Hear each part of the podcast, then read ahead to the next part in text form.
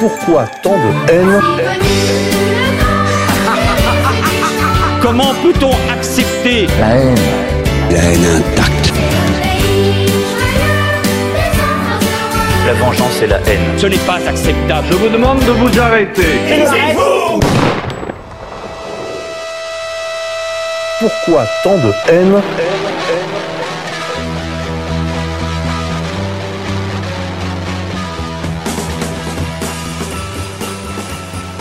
Chers amis éditeurs, bonsoir, bonjour. On se retrouve pour une nouvelle édition de Pourquoi tant de haine, l'émission des génocides imaginaires, pour une spéciale Gilets jaunes, parce que les un an sont passés depuis plusieurs mois déjà, et il est temps de faire des bilans, et puis aussi, pourquoi pas, de faire des propositions, de lancer des perspectives pour les luttes à venir. Je reçois à ce micro Elias, porte-parole des Gilets jaunes constituants.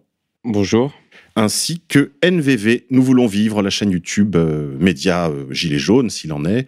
Euh, merci NVV d'être là. Bonjour, merci de m'inviter.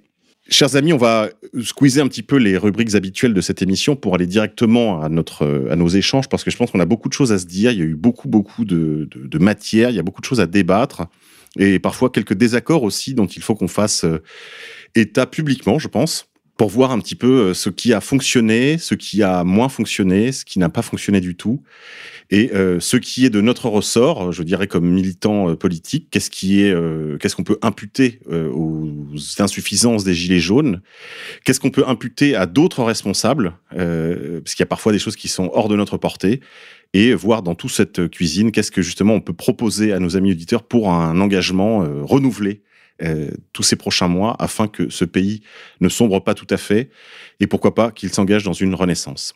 Alors première chose, NVV, est-ce que tu peux euh, nous donner toi ton sentiment, parce que je crois que tu as été dès les premières mobilisations présent, est-ce que tu peux nous donner les, dates que tu as envie de retenir dans ces plus de 60 actes euh, désormais? Ben, merci de m'inviter encore une fois. Avant de commencer, je voudrais juste te dire que je ne partage pas particulièrement les thèses qui sont sur égalité et réconciliation, mais vous m'avez relayé et euh, pour ça, ben, je vous dois bien au moins de, venir une fois euh, euh, participer à, cette émission.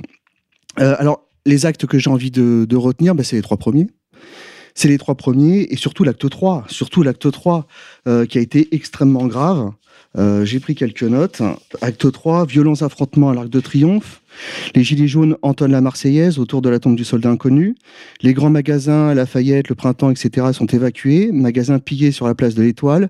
Nombreux incendies. Des centaines d'ambulanciers bloquent la place de la Concorde pour protester contre la réforme du financement euh, du transport médical. Euh, le maire d'Evreux appelle à bloquer la préfecture. Euh, plus de 1000 gilets jaunes assiègent la préfecture de Marseille. Il y a de violents affrontements avec les CRS un peu partout. On retrouve les mêmes scénarios à Tarbes, à Albi, à Bordeaux, au Puy-en-Velay. Euh, L'aéroport de Nice est bloqué pour la journée. Arrêt au port de Nice. Arrêt au port de Nice. Deux minutes d'arrêt. À Rennes, des gilets jaunes se relaient pour bloquer le centre des finances publiques. On commence à entendre parler du, du référendum au sujet d'un référendum au sujet du pacte de Marrakech. Le phénomène en France influe sur l'étranger, en Belgique, aux Pays-Bas, à La Haye, en Bulgarie, en Allemagne. Et euh, le syndicat de police Vigie appelle à rejoindre le mouvement des Gilets jaunes. Donc là, c'est très grave. Donc l'acte que j'ai envie de, de, de, ouais, de rejouer, si tu as envie de le rejouer. De rejouer, oui, enfin plutôt euh, de, de, que je garde en mémoire, c'est l'acte 3. Et à partir du moment où le syndicat Vigie, Vigie appelle à rejoindre le mouvement des Gilets jaunes, l'exécutif annonce immédiatement la suppression de la taxe sur les carburants. Et là, c'est là que ça s'est joué, c'est en fait entre l'acte 3 et l'acte 4, en réalité, que les choses se sont. Que le mouvement a été, a été repris en main par le, par le régime. On va y revenir. Euh, Elias, si toi, il y avait des dates que tu voudrais souligner, euh, une date, des dates euh, que tu as envie particulièrement de mettre en lumière, ce seraient lesquelles? Euh, bah, Moi, personnellement, j'ai suivi le mouvement par procuration au début parce que j'étais pas, j'étais pas en France métropolitaine, on va dire, mm -hmm. à ce moment-là. Euh, du coup, euh, ouais, moi je rejoins dans le sens où, euh, à distance de là où j'étais, l'acte qui a paru quand même le plus puissant, c'était ouais, le 1er décembre. Au niveau médiatique, en tout cas, du ressenti que j'en avais, parce que j'étais pas sur place, c'était là où vraiment, moi, j'ai senti que, ouais, potentiellement, là, le pouvoir pouvait tomber. Euh, la préfecture du Puy-en-Velay, euh, euh, l'Arc de Triomphe, où on a vu, enfin voilà, des, des, des, forces de l'ordre complètement débordait en tout cas certains moments de la journée. C'est là où vraiment on pouvait sentir un basculement. Bah, revenons sur ce qui s'est passé. D'après d'après toi, NVV, qu'est-ce qui explique euh, la, le reflux finalement assez prématuré, assez précoce du mouvement? Enfin, si je tiens les conclusions de ton propos précédent. Ben en fait, c'est assez simple. Ce qui s'est passé, c'est que la presse, la police la presse qui avant était très, enfin plutôt sympathisante, assez favorable, les mouvements sociaux en France. C'est-à-dire qu'en fait, ils ont eu très peur. C'est-à-dire que les journalistes pouvaient plus sortir euh, de leur dans leur salle de rédaction. Et puis, euh, à un moment donné, ce qui se passe, c'est que euh, il y a, je crois, c'est Éric Drouet qui arrive, qui dit samedi prochain, donc pour l'acte 4, c'est l'Élysée. Et là, les journalistes ne réagissent plus. C'est-à-dire qu'ils disent bon, bah après tout, ok. Et dans le même temps, vous avez un syndicat de police qui appelle à rejoindre le mouvement. Donc, qu'est-ce qu'a fait euh, le régime? Il a coordonné la presse en donnant des faux chiffres, en faisant, en mettant en avant des personnes euh, tenant des revendications inverses à, aux revendications du, mouvement, du mouvement, comme euh, Rodriguez, Levavasseur, etc. donc, ça a eu comme effet de déboussoler le manifestant pour l'éloigner du mouvement. Il se disait, mais attendez, moi, en gros, je veux moins d'impôts, moins d'immigrés, et on me dit, faut plus d'impôts, faut plus d'immigrés. Je comprends pas. Euh, il y a eu ça, il y a aussi la lutte des classes qui a été mise en avant, alors que c'était pas du tout le cas. Euh, les premiers, euh, les premiers gilets jaunes, c'est les Français fortunés qui ont dû fuir le pays parce qu'ils peuvent plus rien léguer à leurs enfants. C'est ça les premiers gilets jaunes. C'est les artisans, c'est les commerçants, c'est les professions libérales. Oui, c'est des gens qui étaient propriétaires parfois de leur maison, souvent de leur outil de travail. c'était en fait, c'était les, les cochons de payeurs, c'était tout le réseau, le, tissu. Vous m'arrêtez si je dis des sottises, mais ce qui avait préparé la mobilisation des gilets jaunes, c'était tous les réseaux sur Internet, des pigeons, des moutons, des moujons, des euh, les, noms m'échappent. il y avait les France en colère aussi. Je me souviens qu'il y, avait des, unions départementales des France en colère. Et là-dedans, il y avait un peu de tout.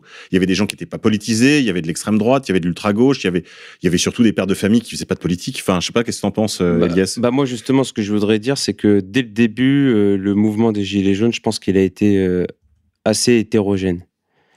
Dans son recrutement? Dans, son, recrutement, même moi, enfin moi, j'ai suivi directement les Gilets jaunes au tout début. Et euh, je me souviens qu'il y avait des revendications ouais, en rapport avec les taxes. Mais il y avait aussi un appel notamment à arrêter d'aller consommer. Je me souviens qu'il y avait un appel où dire voilà le samedi on va pas dans les magasins. Alors après je sais pas en termes de proportion etc. Je peux pas dire mais c'était hétérogène. En tout cas bon là où moi j'étais les gens avaient de la sympathie envers les gilets jaunes parce qu'ils disaient qu'effectivement on payait trop de taxes et puis là en l'occurrence, ces gens, ils étaient obligés de se déplacer tout le temps en voiture. Donc, si tu leur fais augmenter le prix du carburant sans leur donner des solutions de transport alternatives, bah, tu, tu les prends à la gorge directement. Donc, euh, ça s'est ressenti. On va dire que quand même, globalement, euh, ce qui est sûr, c'est que dans les Gilets jaunes, même sur Paris, moi, les actes où j'ai fait, que j'ai fait euh, après, tu avais une majorité de gens qui venaient de la province. Donc, c'est clair que c'est un mouvement qui, est, qui a pris sa source majoritairement dans les grandes banlieues et en province. C'est clairement, on voit la fracture bah, de, que Guy lui avait parlé, c'est-à-dire la France périphérique. C'est la France périphérique qui s'est réveillée. Quand tu parles de banlieue, c'est des banlieues plutôt résidentielles, de quasiment du urbain. Du périurbain. Du périurbain, voilà. Je parle par exemple pour, pour, pour euh, l'île de France plus on se rapproche du centre de Paris et moins il y a de gilets jaunes, et puis on s'en éloigne, puis on voit des gilets jaunes. On pense à des villes comme, euh, comme euh, Meaux, euh, Rambouillet, des choses comme ça, mais pas la partie bourgeoise. Je pense vraiment, c'est vraiment la périphérie lointaine qui est presque déjà dans la ruralité. On peut aussi parler de la diagonale du vide. C'est-à-dire que c'est tous ces endroits où l'État déserte complètement, où les Français sont laissés à eux-mêmes euh, et se sentent, se sentent dépossédés. Alors la dépossession, elle est à la fois économique et à la fois aussi culturelle, identitaire. En fait, c'est les deux à la fois. Il y avait un sentiment en fait qui s'exprimait, c'est vrai, d'une grande insécurité économique, bien sûr, mais il y avait une insécurité plus générale, un sentiment d'être, de, de plus être entendu, d'être invisible. Ah bah d'où le gilet jaune, bien sûr. Dépossédé. Voilà. Donc là, évidemment, on, dit des choses qui ont beaucoup été dites déjà par les médias mainstream. J'aimerais qu'on aille vraiment à des, des choses plus, un peu plus substantielles on pouvait être gilet jaune sans enfiler son gilet jaune et sans être là tous les samedis. Je pense à des gens proches de moi, par exemple, qui sont plutôt dans, qui sont plutôt dans la classe bourgeoise, des, gens de ma famille, qui soutenaient le mouvement. Euh, je dirais, il y avait un très grand mouvement de sympathie euh, passive, mais il y avait quand même l'idée, euh, ils le font un peu aussi pour nous. Il y, avait, oui, enfin, je veux dire, il y avait ce, cet élément aussi de, de montrer une certaine visibilité à travers justement le fait de mettre son gilet jaune sur le tableau de bord. Et moi, je me souviens qu'au tout début, enfin moi, je vois, là où j'étais, je voyais une très grande majorité de, véhicules arborant leur gilet jaune sur le tableau de bord. Donc on voyait, là, la sympathie, c'était euh, au-delà de tous les sondages, etc. On pouvait vraiment la, voir dans, la rue, le réel. Dans la rue. Si tu permets, Elias, moi j'étais à Paris à ce moment-là, et même à Paris, bon évidemment moins qu'ailleurs, mais même à Paris, je voyais quand même beaucoup de gilets jaunes sur les tableaux de bord. Hein. J'ai même vu dans les premiers actes, les tout premiers actes, alors les, les dates c'est pas mon fort, je dirais peut-être l'acte 2, l'acte 3, l'acte 4, une, une nana euh, Louboutin, euh, sac de tapin, euh, euh, manteau de fourrure et tout, qui avait son gilet jaune. Hein. J'ai vu un, un daron de 60 ans euh, qui était manifestement CSP+, donc euh, classe socio-professionnelle plus. Le type était visiblement pas dans le besoin, euh, l'Oden, euh, chaussures de prix, etc. Grosse montre, mais il était là. Alors il avait pas de gilet jaune sur le dos, mais il était au milieu de la manif et il allait pas faire ses courses. Il y avait même dans les classes supérieures, même intramuros. Alors c'était minoritaire dans ces classes-là, mais ce que je veux dire, c'est que on a vu, chacun d'entre nous, je pense, a vu un soutien très au-delà même de ce qu'on avait entendu dans les médias. Il y avait plus de 70% de, du peuple qui soutenait les, Gilets jaunes au début. Donc, euh, Même dans les sondages officiels. Donc en fait, c'est à peu près tout le monde. quoi. Sauf peut-être ceux qui avaient voté Macron. Euh, oui, enfin on peut on peut aussi on peut imaginer qu'il y avait beaucoup de levavasseurs quand même euh, dans les classes moyennes ou dans les classes enfin dans l'immense classe moyenne maintenant qui est devenue ce pays, je pense qu'il y a beaucoup de gens qui avaient quand même donné son suffrage à Macron et qui au bout d'un moment finalement ils ont ils ont ils ont voulu le rappeler rappeler son CDD. Elias. Oui, certainement, mais il y a quand même aussi après. Euh, alors au début, moi pour moi, il y a eu deux, il y a eu deux moments. Il y a le moment le Vavasseur qui était justement assez médiatisé je me souviens, il y avait des reportages de TF1 où on suivait une journée d'une gilet jaune qui euh, se relayait sur son rond-point avec ses différents collègues, etc. Alors pour ceux, qui ont oublié, pour ceux qui ont oublié, il faut peut-être rappeler qui allait. C'était une, aide-soignante de Normandie, une jolie rouquine euh, qui a, qui a, qui a, qui a, été choisi, Qui a été choisie par Bernard Tapie. Hein. Qui a été choisie par Bernard Tapie et qui avait même été, on pourrait dire, casté par les médias. C'est-à-dire que très vite, les médias, ils ont beaucoup sélectionné les, têtes d'affiche quand même. Ben, toutes sauf, sauf Drouet. Et après, du, coup, après, on a eu le deuxième temps où là, le mouvement est devenu un peu moins sympathique, où je pense que les gens se sont rendus compte qu'ils étaient nombreux et qu'il y avait une très très grosse colère qui couvait en France depuis longtemps. Et euh, où là, le mouvement est devenu, euh, on va dire, insurrectionnel. Et à ce moment-là, euh, c'est là où tout a changé. Et là, dans ce second temps, euh, bah, il y a beaucoup de gens qui, euh, où là, la fracture, je pense, elle s'est opérée, c'est-à-dire que euh, non, on veut pas. ok, bon, vous êtes des braves gens, vous manifestez contre les taxes, etc. Moi, dans mon petit confort de bourgeois de métropole mondialisée, je préfère quand même la sécurité. Et je pense qu'à ce moment-là, euh, il y a beaucoup de gens, alors avec l'aide des médias bien sûr, qui ont amplifié euh, cette image qu'on pouvait avoir de violence, etc. Il y a beaucoup de, gens de ces centres bourgeois qui ont eu peur. Et du coup, bah, le, pouvoir a été sommé de, faire quelque chose pour reprendre le contrôle. Est-ce que c'est pas les incendies? C'est une question NVV. Tu me dis si je m'égare. Est-ce que l'incendie, là, les, déprédations qui avaient eu lieu dans des hum, hôtels particuliers, vraiment dans l'hypercentre, euh, près des Champs Élysées, ont pas finalement contraint une partie du cœur de l'oligarchie d'appeler limite d'appeler euh, Emmanuel sur son téléphone pour dire Emmanuel faut arrêter les conneries là. Euh, c'est en bas de chez moi. Ça se passe en bas de chez moi là. Faut que tu fasses quelque chose. Est-ce que ça ça n'a pas été un quelque moi j'ai rien contre la contre la question de la violence euh, on, on en reparlera tout à l'heure en deuxième partie de l'émission. C'est un point très important il me semble qu'on discute de cette question de la violence. Mais est-ce qu'il n'y a pas à un moment donné eu un finalement un débord très très localisé hein, mais qui a envoyé un signal hyper inquiétant à à l'hypercentre? Ben, ça a été le rôle en fait euh, de la presse euh, gouvernementale. Ça a été de, de, mettre en avant, de jouer sur les ressorts affectifs pour faire basculer l'opinion publique euh, de l'autre côté. Donc en fait, c'est un ensemble, c'est-à-dire que la violence, elle a été soutenue en réalité. Et après, il a s'agit de faire peur, d'agresser les gens dans la rue, de couper les lignes logistiques aussi des gilets jaunes pendant la trêve des confiseurs. Euh, en fait, c'est un, un, ensemble. Donc moi, je prendrais plutôt les choses à l'inverse. Euh, le mouvement et la violence étaient soutenus par le peuple. Moi, c'est le sentiment que j'ai eu que même après les premières violences, finalement, le, le, le soutien populaire se maintenait malgré les avis euh, très euh, complètement changé de, dans la nuit. La presse avait complètement changé le ton de la couverture des événements. Là, je, juste un petit, un petit rappel parce que ça, ça me semble important. Souvenez-vous des manifs contre la loi travail. Les anards balançaient des coques chocs ou des cocktails Molotov sur la gueule des flics et des gendarmes euh, au calme. Ça brûlait. Non, mais ça brûlait. Euh, dans Paris, il y avait des flics blessés par des, des brûlures euh, sérieuses, quoi. Tout ça finissait à l'hôpital. Je pense en particulier au 1er mai euh, encore sous la présidence Hollande, et les journalistes couvraient avec une très grande sympathie les violences des Black Blocs euh, qui, qui, étaient contre la loi travail. Il y avait oh, oh, oh, l'année d'avant, il y avait aucun problème avec cette violence. Et bizarrement, des vitrines cassées. Je parle même pas de, de, de cocktails Molotov balancés sur les flics. Des vitrines cassées, c'était tout de suite la fin du monde parce que c'était pas des fils de la bourgeoisie qui balançaient des cocktails, des, des cocktails Molotov, c'était des prolos qui s'étaient permis de venir en centre-ville. Alors ça c'est vrai. Et puis aussi enfin la loi travail euh, moi je me souviens parce que j'avais fait des manifs. Bon à part une manif qui avait été euh, à l'Assemblée nationale sinon la plupart ça restait encore dans le 13e Bastille c'était à l'époque de Nuit debout donc République aussi. Euh, on était dans l'est parisien.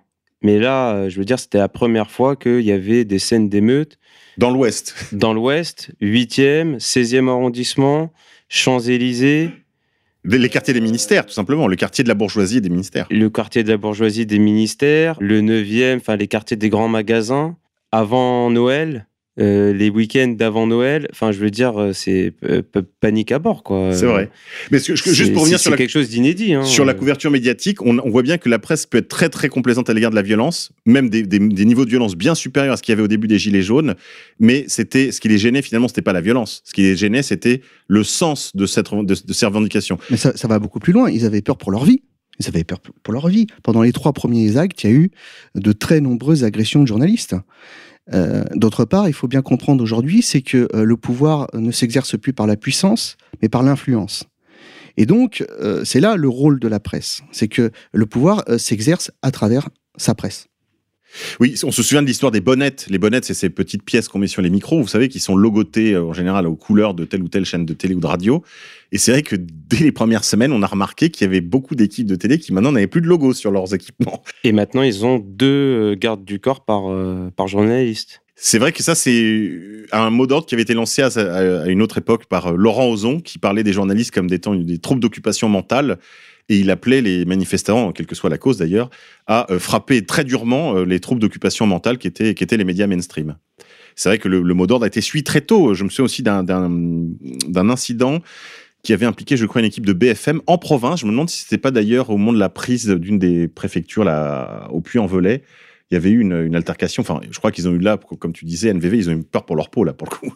Pour continuer sur, sur ce que dit Laurent Ozon, effectivement, euh, le, le, rôle des journalistes aujourd'hui, euh, c'est d'appuyer, c'est de d'avoir une contrainte sur l'esprit. Et en réalité, on a, on a troqué nos chaînes physiques pour nos chaînes mentales aujourd'hui. On pourra euh, souligner de nouveau l'idée de progrès. Alors, euh, NVV, tu as lancé un média. A, il y a d'autres médias que vous fréquentez, que vous connaissez, comme euh, Vécu, par exemple. Je crois que c'est des gens que vous êtes amenés à croiser, avec qui vous pouvez discuter. Il y a beaucoup de médias qui se sont lancés autour de la mobilisation des Gilets jaunes, euh, avec plus ou moins d'heures, enfin, plus ou moins d'audience. Mais il y a eu quand même très tôt une intention euh, de finalement avoir une voix autonome. Est-ce que c'était ça le sens de la chaîne Nous voulons vivre? Au début, non. En fait, au début, euh, j'y suis juste allé. Puis je me suis dit, bah, qu'est-ce que je sais faire? Je sais filmer, euh, je sais tenir un micro, euh, je sais être marrant euh, quand il faut. Bah, je vais y aller, puis je vais m'amuser au moins. Comme ça, je suis sûr que je vais pas trop m'ennuyer. Et puis, euh, quand j'ai vu que ça prenait, que je pouvais avoir un impact sur le réel, effectivement, là, j'ai décidé de mettre en place une, une stratégie de, de contre-propagande pour mobiliser les Gilets jaunes, les patriotes, les Français, quels qu'ils soient, et démobiliser les gens d'en face. Alors vous, les constituants, vous avez fait un travail très différent. Elias, vous avez euh, constitué finalement un, un, un, une sorte de, groupe coordonné dans, la, dans la grande masse des Gilets jaunes et vous avez produit de la théorie, de la réflexion qui a débouché dans l'action. Je pense particulièrement à ces dernières semaines, il y a des banques, des, je pense à des, des, institutions comme Montepaichi, c'est comme ça qu'on prononce, euh, euh, BlackRock, qui a été maintenant prise pour cible par l'ensemble de la mobilisation contre la réforme des retraites. Toutes ces choses-là, ce sont des responsabilités que vous, à l'intérieur de, de, votre groupe, vous aviez finalement travaillé sur le plan euh, théorique. Et puis, vous avez produit de la, de la connaissance, des, produit des contenus qui ont porté ça à la connaissance d'un plus large public. Et je crois que les gens se sont emparés de tout ça. Moi, par exemple, je pense là à un repas de famille euh, durant lequel euh, une, une, jeune femme de, mes proches m'a reparlé de BlackRock, alors qu'elle fait pas de politique, d'accord? Et je crois que c'est intéressant qu'on puisse désigner des, responsabilités, tu vois.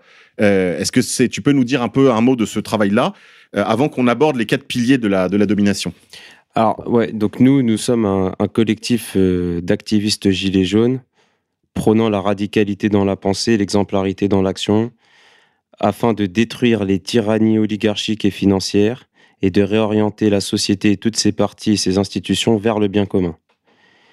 Nous avons la certitude de l'existence du bien, du beau et du vrai et du nécessaire combat pour les faire triompher. Donc à partir de là, effectivement, euh, nous, on est un collectif assez divers. Il y a des gens qui viennent de milieux très divers dans notre collectif, qui ont des bagages entre guillemets idéologiques, même si on essaie de se de s'affranchir des idéologies très diverses. Et premier travail en politique, on s'est attaché à savoir qui est notre ennemi. Qui est l'ennemi? C'est une très, j'ai envie de dire, euh, si tu permets, c'est une très bonne première question. Voilà. Parce que j'ai moi fait des mobilisations comme par exemple contre le mariage pour tous, où j'entendais donc le sommet de la hiérarchie, si tu veux, qui menait notre combat, expliquer calmement à la radio qu'elle ne, me, qu'elle ne menait pas un combat, je pense à Frigide Barjot, et qu'elle n'avait pas d'ennemis donc je me suis dit, bah, alors on fait quoi en fait? C'est pas de la politique du coup, c'est, je sais pas ce que, enfin c'est, de l'animation, culturelle, de l'agitation culturelle, mais absolument. Donc en politique, faut pouvoir désigner son, son ennemi. Après, euh, on peut avoir euh, des adversaires différents. Donc euh, par exemple, nous, on a défini que notre ennemi est l'ensemble des organisations financières spéculatives ainsi que leurs ramifications dans les médias, les ONG, les think tanks, les groupes de pression et les lobbies d'influence. En fait, vous avez établi, vous avez commencé déjà par faire une sorte de cartographie du pouvoir, en fait. Ce que disait tout à l'heure NVV, c'est-à-dire le, média comme, euh, comme outil d'influence, le média comme outil d'influence et euh, comme le pouvoir comme pouvoir réel, finalement. Parce qu'en fait, tout ce qui produit euh, de, la connaissance, enfin de la connaissance entre guillemets, ou de l'information entre guillemets, que ce soit les médias ou les instituts de sondage sont toujours la propriété de groupes industriels ou financiers. Tout à fait. Du coup, euh, en fait, on peut, euh, on, parle souvent d'oligarchie, donc on s'est posé la question de qu'est-ce que c'est que l'oligarchie. Donc pour nous, l'oligarchie, en fait, il y a des relais de l'oligarchie. Alors l'oligarchie, les oligarques sont ceux qui détiennent, enfin, ce sont les donneurs d'ordre, ceux qui détiennent actuellement la planche à billets et euh, qui détiennent les capitaux, voilà, qui sont très concentré dans toutes les industries qui influent sur nos vies, donc euh, industrie du divertissement, industrie pharmaceutique, agroalimentaire, agroalimentaire, etc., etc. Et du coup, c'est donc ces gens ont un plan, un agenda, et donc ils ont des relais pour pouvoir euh, mettre en œuvre ces agendas en appliquant euh, la politique du petit pas. Ce sont des gens très patients. Et euh, du coup, euh, voilà, il y a toutes les structures après, euh, donc par exemple la structure européenne, l'OMC, les, institutions internationales. On pense aussi à la, Banque mondiale. On pense bah, maintenant désormais on a le, TAFTA, donc on a le grand marché transatlantique. Tout ça, ce sont des instruments pour pouvoir amener le néolibéralisme à son paroxysme, le marché vraiment abouti. Donc l'homme en tant que marchandise n'est plus qu'une variable d'ajustement économique, éventuellement électoral au moment des élections. Et du coup, euh, on a mis en lumière en fait tous ces relais de l'ombre. Donc on pense notamment au, groupe d'influence. On est parti au dîner du siècle, même s'il y avait des dissidents qui le faisaient déjà depuis longtemps. Euh, nous, on est revenu avec le dîner du siècle. On l'a présenté aux Gilets jaunes. On l'a fait découvrir ce que c'est que le dîner du siècle aux Gilets jaunes. Oui, qui est en fait le chapitre français de l'oligarchie mondiale. En tout cas, certains Gilets jaunes. Oui, voilà, c'est ça. C'est le relais de l'oligarchie mondiale au sein de, des élites françaises. Des élites françaises. Et puis il y a d'autres groupes. Donc euh, hier, par exemple, nous étions euh, à Terra Nova on était aussi à Fondapol, donc euh, des, des, des, think tanks, des think tanks euh, libéral, libertaires, on pourrait dire européistes. On a mis en lumière, euh, voilà, tout un tas de, de, groupes, d'influences. on est parti aussi voir nos amis de la franc-maçonnerie pour pouvoir les questionner. Et à chaque fois, toujours dans une démarche, donc pacifique, bienveillante. On est toujours allé dans une démarche de dialogue qui s'est plus ou moins bien passée. Et voilà, l'idée c'était déjà dans un premier temps, en tout cas, de mettre en lumière ces gens-là, puis après, on a fait d'autres actions. Euh, voilà, on pense aux opérations euh, de libération de péage avec des gilets jaunes. On est aussi allé dans les, dans, dans, les centres des impôts, poser la question notamment par rapport à la dette. Et ben là, peut-être que du coup, je, pourrais aller sur les quatre piliers de domination euh, de notre ennemi. On va faire un, tout une partie. La deuxième partie est essentiellement consacrée à ça. J'aimerais qu'on continue sur cette sur ces aspects-là. J'aimerais, NVV, que tu me donnes justement euh, ton point de vue sur certaines de ces actions qui ont été poussées par les constituants ou par d'autres. Euh, il y a des actions qui étaient populaires, des opérations qui étaient moins populaires. Au début, on se souvient que sur les ronds-points, par exemple, alors les ronds-points, oui ou non? Populaire, pas populaire? Super populaire. Super populaire. Il y, avait des mécontents, bien sûr. Il y avait des Les mécontents, bien péages, sûr. surtout Hein les péages, Mais formidable. Voilà, c'est à ça que je voudrais en venir. formidable. Euh, lorsque j'étais un, un militant de rue euh, très actif, euh, il y a eu une campagne qui avait été lan- lancée jadis par un mouvement désormais disparu qui s'appelait le MAS, le Mouvement d'Action Sociale, qui était un mouvement de lutte, enfin une opération de lutte contre le, le péage en ville, là, pour le coup. C'était les, les, les parcs-mètres. Ils avaient emballé des parcs-mètres dans des, dans des sacs poubelles. Je pense que ça donnait des idées à des gens, je veux dire, sur le, sur le long terme. hein. Mais à l'époque, l'idée, c'était vraiment de jeter des graines au vent. Euh, en, en Grèce, ensuite, il y a eu les, les, opérations euh, On paye plus. Euh, tout ça, évidemment, euh, tout ça nourrit l'imagination du militant. Est-ce que finalement, c'est pas sur des opérations populaires qu'il aurait fallu se concentrer, comme euh, les opérations euh, Je dis pas qu'il fallait faire que ça, hein, mais est-ce que il n'y a pas un moment donné, on a abandonné un peu ces opérations populaires comme le- les péages gratuits, par exemple? Bah, comme je te l'ai dit, je pense qu'entre l'acte 3 et l'acte 4, c'est pas passé loin. Le droit, c'est celui qui est le plus violent, qui a le plus de droits. Donc, euh, les actions populaires, c'est très bien, mais en, face, il y a une force de frappe absolument gigantesque, avec des moyens logistiques, économiques énormes. Et encore une fois, je le répète, la force aujourd'hui, c'est le contrôle mental, c'est plus le contrôle des corps. Donc, c'est là que ça, ça se joue. Et ensuite, il y a aussi, c'est très bien de faire des, péages gratuits, mais euh, là où ça joue, c'est euh, c'est sur le physique. Et euh, si je te disais vraiment ce qu'il faut faire, je pense que j'irais en prison. D'accord. On va pas en parler là tout de suite, parce que j'aimerais quand même que tu restes un homme libre encore quelques temps. Elias Je voudrais ajouter aussi qu'il y a eu euh, quelque chose, euh, moi, qui m'a qui m'a marqué parce que je l'ai vu et je pense qu'on pouvait le voir partout en France. C'est que, enfin, je veux dire, 80%, je crois, euh, des radars du territoire français ont été vandalisés. Ah oui, ça, je peux en parler dans mon dans là où j'habite actuellement. Il n'y a plus un radar en fonction, si ce n'est aux abords immédiats des villes. C'est-à-dire, il reste les radars, les derniers radars, c'est-à-dire les radars qui restent à entre C'est ça. 100 et 200 mètres euh, à l'entrée des villes. Voilà. Mais, mais, mais c'est hallucinant. Enfin, il y a, là, il y a des provinces entières, il n'y a plus un radar. Je vous ai fait un tout petit bilan. Menace d'une cinquantaine de députés, 80% des radars détruits, attaque de péage, attaque de préfecture et de mairie, attaque des centres des impôts et des finances publiques. Oui, il y avait les attaques des recettes. Alors, est-ce que ça, c'est une action populaire ou pas populaire? On va continuer ce bilan. Populaire, toutes les attaques. Populaire. Ça, ça a plu, ça. Oui, Ah ouais, ça, Même aux riches. Non, mais allons-y. mais c'est Même- le, mais c'est le narratif derrière qui compte. Alors, continue, continue. C'est pas les faits, en fait, c'est la, c'est la narration du réel qui, qui est importante. C'est là que, c'est là que ça se joue. D'accord. Et euh, le problème, c'est qu'on on manque beaucoup de. Le peuple n'est pas organisé, il n'a pas de force de frappe. Et dès qu'il essaie de s'organiser de ce côté-là, eh bien, euh, là, il se passe des choses euh, curieuses. Continue, continue, NVV, ton bilan. Euh, le bilan, eh ben, le dernier, le dernier, euh, attaque d'un temple maçonnique aussi. Il faut le, faut le noter. Je crois qu'il y a eu des, C'était des où épées qui ont été. C'était où, rappelle-moi Je, l'ai- je l'ai, je l'ai pas noté. Moi, je crois qu'il y en a euh, eu. Je, en tu veux que je te province, dans le sud-ouest, il y en a eu l'affaire plusieurs. des Il y en a- fiches je aussi crois- qui a été il y a- ressortie. Il y en a eu plusieurs. Enfin, de ce que je sais, moi. Euh, J'en sais pas grand chose. Mais il y a eu, À il y a eu- Toulouse. oui, il y a eu euh, plusieurs temples maçonnés. Alors, c'est intéressant. Pourquoi Allons-y, on va parler un petit peu de ça. Pourquoi, pourquoi la loge? Parce que les Français sont complotistes. Alors, c'est ça la vérité. pourquoi la loge? Bah, Est-ce que, vous, est-ce que, est-ce que le, question. ok, non, mais le gilet jaune de base a quand même compris, peut-être pas Bah, tout le monde. Alors justement, moi je, je voudrais revenir là-dessus. Moi, ce qui m'a, ce qui m'a vraiment euh, presque traumatisé dans le mouvement des Gilets jaunes lorsque je voyais ça pourtant de loin, c'était la radicalité des, des slogans et des pancartes qu'on voyait euh, sur les premiers actes. Je me souviens directement, j'ai vu une pancarte, il y avait Le long de marqué l'autoroute? euh, alors, le long de l'autoroute, moi, je me souviens quand je suis rentré chez moi après en région parisienne, j'ai pris le- la voiture pour monter sur Paris et il y avait une banderole sur l'autoroute A6 avec marqué. Macron puta, bip. Alors, il y avait, il y avait ça et puis il y avait un autre truc avec marqué le nouvel ordre mondial, je sais plus quoi, tu vois, sur une banderole sur Ah, l'autoroute avait A6. plein, ouais. Tu vois, et il y avait des banderoles sur les Champs-Élysées. Moi, j'ai vu avec Rothschild, avec euh, Macron MK Ultra. Enfin, je veux dire, euh, là. Ça allait très loin. Voilà, c'est-à-dire qu'on sentait une libération de la parole Et surtout un, gens, un très haut niveau de conscience des. et un niveau de conscience. Peut-être pas de tous les euh, gilets jaunes, mais en tout cas ouais. des gilets jaunes, on va dire les plus éveillés, un peu, qui étaient peut-être probablement un peu des leaders d'opinion. Qu'est-ce qu'il en est, euh, NVV La foule cherchait des cibles, Ouais, c'était facile de leur en désigner. d'accord. Mais est-ce qu'ils se sont trompés de cible, euh, NVV quand ils Pas- attaquaient une loge, quand ils attaquaient la loge, la loge c'est quand même un des un des piliers de cette de de, de, je veux dire, de l'oligarchie, c'est un, un des rouages de fonctionnement, mais pour une raison très simple. hein. Je, je, je rappelle juste un petit article de Maurras qui qui date pas de de- d'avant-hier. Maurras rappelait que euh, en République, la maçonnerie d'une certaine manière est une nécessité puisque il n'y a pas la continuité des institutions en haut, et donc il faut bien qu'il y ait un lieu où la décision est prise et qui, elle, a, a une durabilité.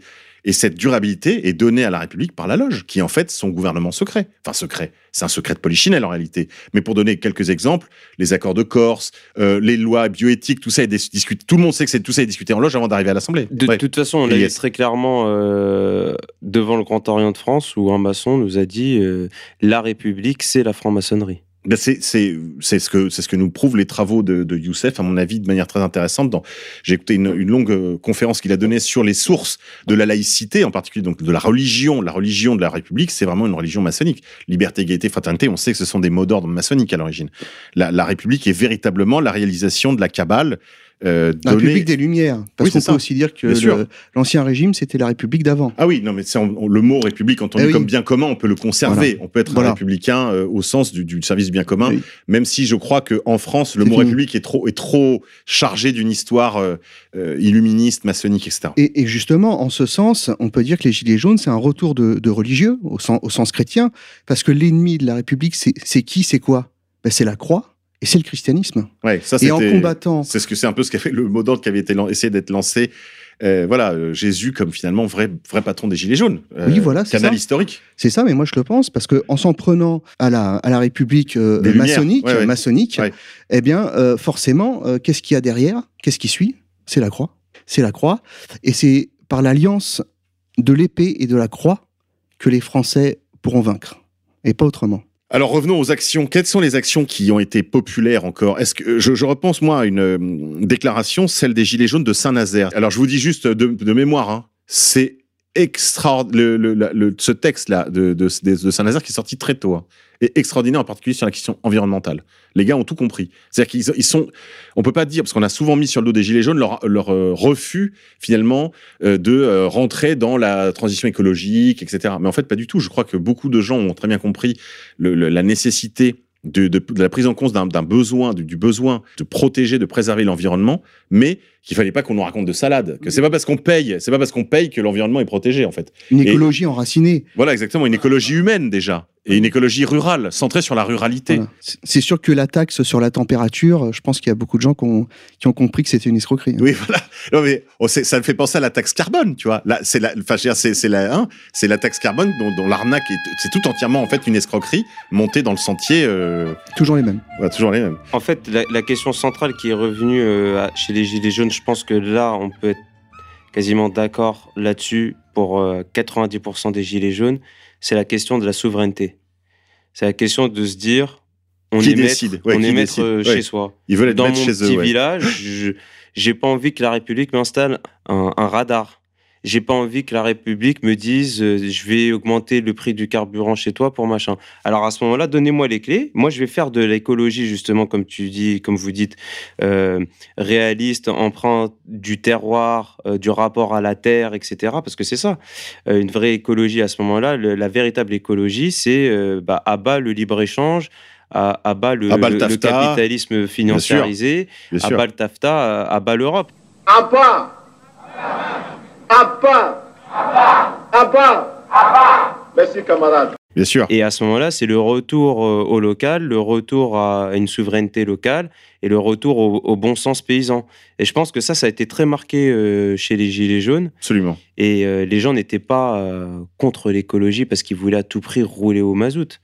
Ils disaient juste, vous nous avez forcé à bah adopter un mode de vie du tout voiture, un mode de vie où on doit euh, sortir des centres-villes, où on n'a plus une boulangerie dans le village, où on doit aller faire 40 bornes pour aller faire les courses.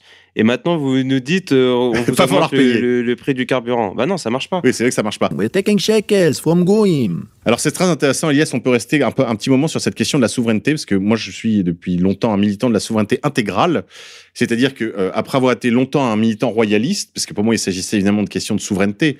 On se souvient que toute la mission de Jeanne d'Arc, la mission politique de Jeanne d'Arc, au moment où elle vient restaurer la monarchie en France euh, sous Charles VII, enfin avec le, prince d'Orléans, Charles, le futur Charles VII, c'est la question de la souveraineté absolument centrale. Mais il y a d'autres souverainetés que les, souverainetés nationales ou royales, qui, là est synonyme. La nation, la France n'est plus souveraine dans l'Europe, mais il y a bien d'autres souverainetés dont on a cité le nom de Laurent Ozon tout à l'heure. Il, il en soulignait quelques autres souveraineté énergétique, souveraineté alimentaire, et même il y a des souverainetés, il y a des échelons à la souveraineté. Il y a la souveraineté nationale, mais elle n'est pas une essence, contrairement à ce que racontent les, les bodiniens, ce n'est pas une essence pure euh, qui, euh, qui, serait ou ne serait pas. Au contraire, il faut aller plutôt du côté de la, deuxième école de, la souveraineté, qui, est l'école, on pourrait dire, germanique et anglo-saxonne, qui nous explique que la souveraineté, c'est là où se font les décisions. Et donc, par exemple, il peut parfaitement y avoir des souverainetés partagées. Et là, on rentre dans, ce qu'on appelle le principe de subsidiarité, c'est-à-dire qui décide quoi à quelle échelle. Bon. Euh... Vous avez le régime mixte? Là-dessus qui est assez bien fait. Euh, et en réalité, la, sou la souveraineté, euh, moi je trouve c'est dommage de toujours la ramener à l'échelon national. Il y en a d'autres. Oui. En fait, ça, se, ça peut, ça peut s'additionner plutôt que se soustraire. Absolument. On peut avoir plus de démocratie locale. Absolument. Absolument. Plus de, de, de, de pouvoir régalien à l'échelle nationale et avoir aussi une, une structure euh, supranationale pour la défense, je, je sais pas moi, d'un bloc chrétien, d'un bloc occidental. C'est aussi possible, ça peut s'additionner et pas forcément se soustraire.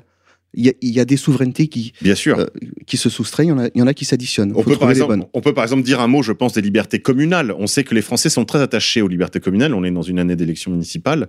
Il y a un peu moins de 36 000 communes en France désormais. Depuis des décennies maintenant, on a mis en place les logiques d'intercommunalité, etc.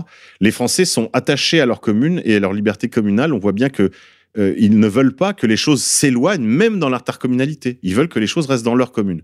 Et là, je sais que chez les Gilets jaunes, il y avait un, mouvement, en fait, qui est profondément communaliste. Dans la conscience des Gilets jaunes. Ils voulaient pouvoir aussi redécider de choses tout près de chez eux.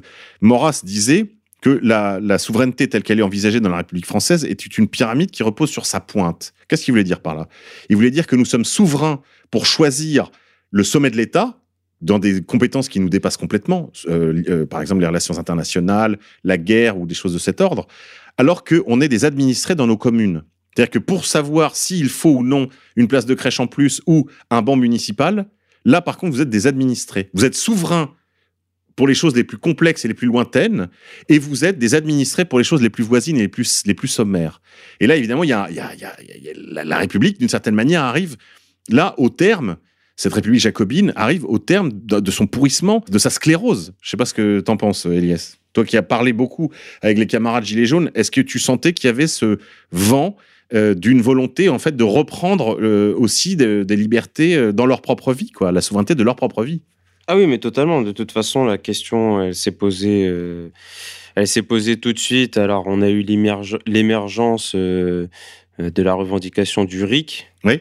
Après dix ans de travail, oui, de, qui est venu. De Chouard, oui. Après, on a eu euh, toute cette partie euh, qui est revenue, euh, qui est venue apparaître à partir de décembre, janvier, qui était aussi très intéressante. Où là, on sentait que les gens, euh, après avoir euh, exprimé leur colère de manière un peu euh, brute, passaient dans une deuxième étape de réflexion.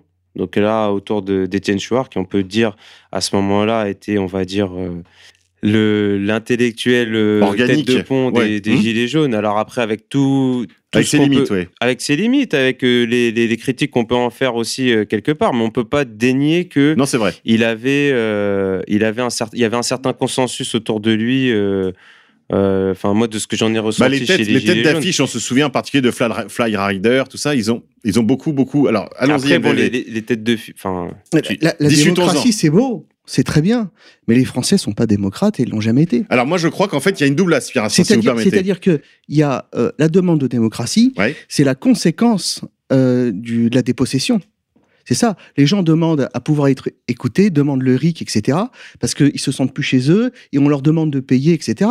Mais euh, on le voit sur le référendum sur ADP. Oui, les ça Français n'en ont rien à faire de la dé... ils, ne, ils ne se définissent pas par eux-mêmes, comme les Russes, comme les Chinois. Il y a beaucoup de grands peuples qui sont comme ça. La démocratie, c'était bien Athènes. Euh, c'est pareil, la liberté d'expression, c'est pareil. Mais ça, c'est des trucs d'Américains, les mecs. C'est des trucs d'Américains.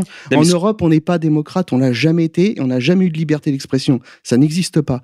Par contre, je comprends tout à fait qu'on demande de la démocratie quand on se sent plus chez soi et quand, quand on est trahi. Et quand c'est toi qui fais les, quand tu, tu payes toutes les factures, t'as quand même le droit, t'as quand même le droit de parler. C'est du vent, sinon les, les gens auraient, auraient, voté le référendum euh, pour ADP. Ce que je voulais dire, c'était simplement qu'il y avait eu euh, une réflexion. Alors après, c'est vrai qu'on peut... a senti après Noël euh, une, un, une maturation du mouvement. Une maturation. Ça c'est sûr. Après, on peut poser la question. C'est vrai qu'il y a eu beaucoup l'idée de démocratie. Alors après ça, on peut, on peut, on peut effectivement la critiquer. Moi, c'est pour ça que je préfère l'idée de souveraineté parce que pareil, tous ces mots ont été galvaudés, il faudrait les redéfinir parce que. Oui, il faudrait pas que l'UPR en fait confisque la notion de souveraineté pour en faire un gimmick et un mème Internet. Voilà, c'est ça. C'est de toute façon, la, le risque. la C'est déjà première hein. étape là, de la révolution Ouais. qu'on souhaite mener euh, slash évolution, c'est déjà de se réapproprier le langage qui et aujourd'hui, enfin, je veux dire, on utilise des mots qui sont de la novlangue et qui, qui, qui ont perdu leur sens. Il faut déjà commencer par, par, par là pour qu'on puisse se comprendre, là, avoir une base commune de langage.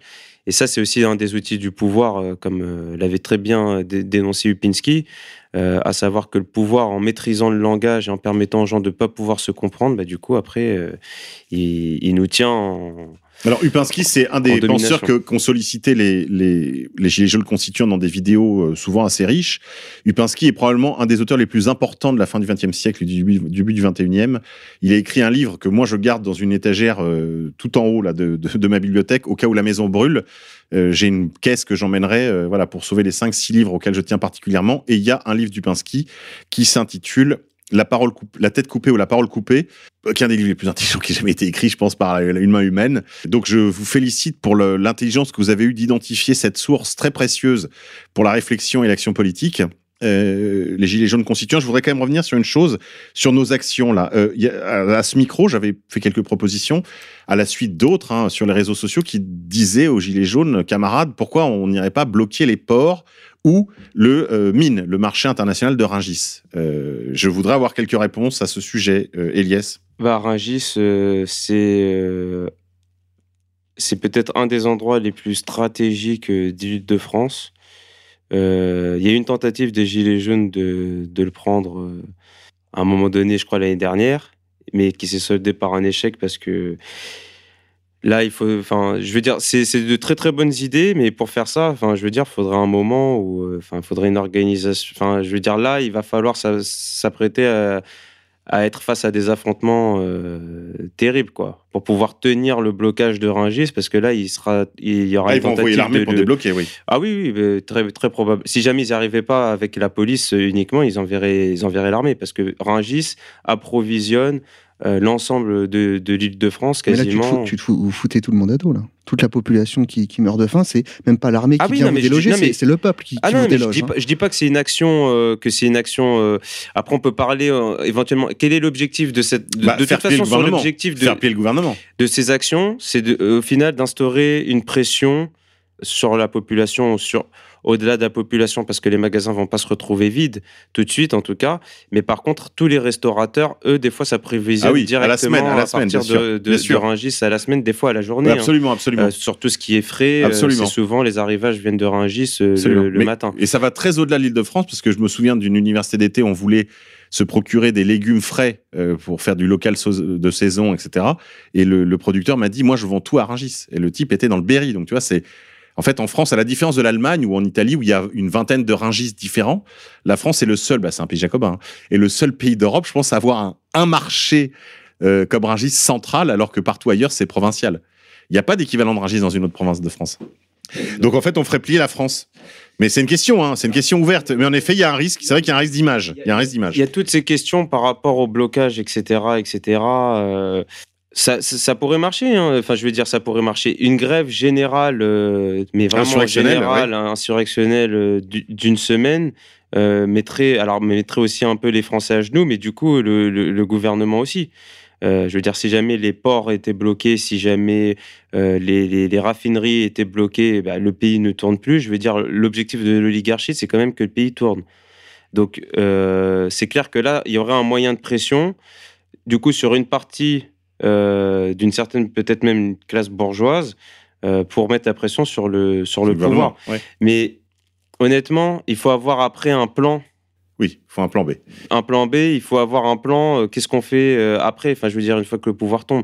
Et je pense que c'est surtout là où je voulais en venir, à savoir ce que les Gilets jaunes se sont posés comme question. C'est bien beau de prendre l'Élysée, mais après, on fait quoi? Donc, du coup, euh, c'est surtout ça la question à laquelle il. Mais il y a des gens qui ont réfléchi à ça. Alors plus ou moins sérieux. Il y a des profils. Alors, il y a des gens il y a qui, des qui trolls. réfléchissent depuis bien avant les Gilets jaunes. Je veux dire, il y a des gens qui ont pris conscience de l'état de la France bien avant les Gilets jaunes et qui réfléchissent à. Bah, à l'éventualité d'un CNP, par exemple. Ça a été évoqué par des trolls de l'Internet. Enfin, je sais pas, des faire passer qui, moi, m'inspirent pas très confiance. Mais NVV, quel est ton sentiment, toi, quant au blocage des ports, blocus des ports, blocus des raffineries, blocus de Ringis Quel est ton premier mouvement? Euh, je, je pense que euh, Ah, On se dit les choses. hein. si on fait ça, il va falloir derrière une bonne communication. Parce que ça peut être très facile de dire, mais regardez, ces gens-là veulent affamer la population. Euh, et donc à partir de là, vous perdez, euh, à partir du moment où vous perdez la supériorité morale, vous perdez tout. Vous perdez la guerre cognitive euh, et vous avez des mesures de contre de, de, de contre-insurrection, des contre-mesures qui sont mis, euh, qui peuvent être déployées euh, contre vous de manière extrêmement efficace. Donc peut-être déjà prévoir un, un gouvernement de remplacement, ça pourrait être. euh, Je crois qu'il y a des gens qui en parlent. Il y a des gens qui en parlent autour, des, parlent. autour des volontaires pour la France. Il y a des gens qui parlent de, Le qui parlent problème, de ça. je pense qu'il y a, y, y une centaine de gouvernements de remplacement différents. euh, Ouais, ça, il va faudrait faire une- peut-être une jour des listes.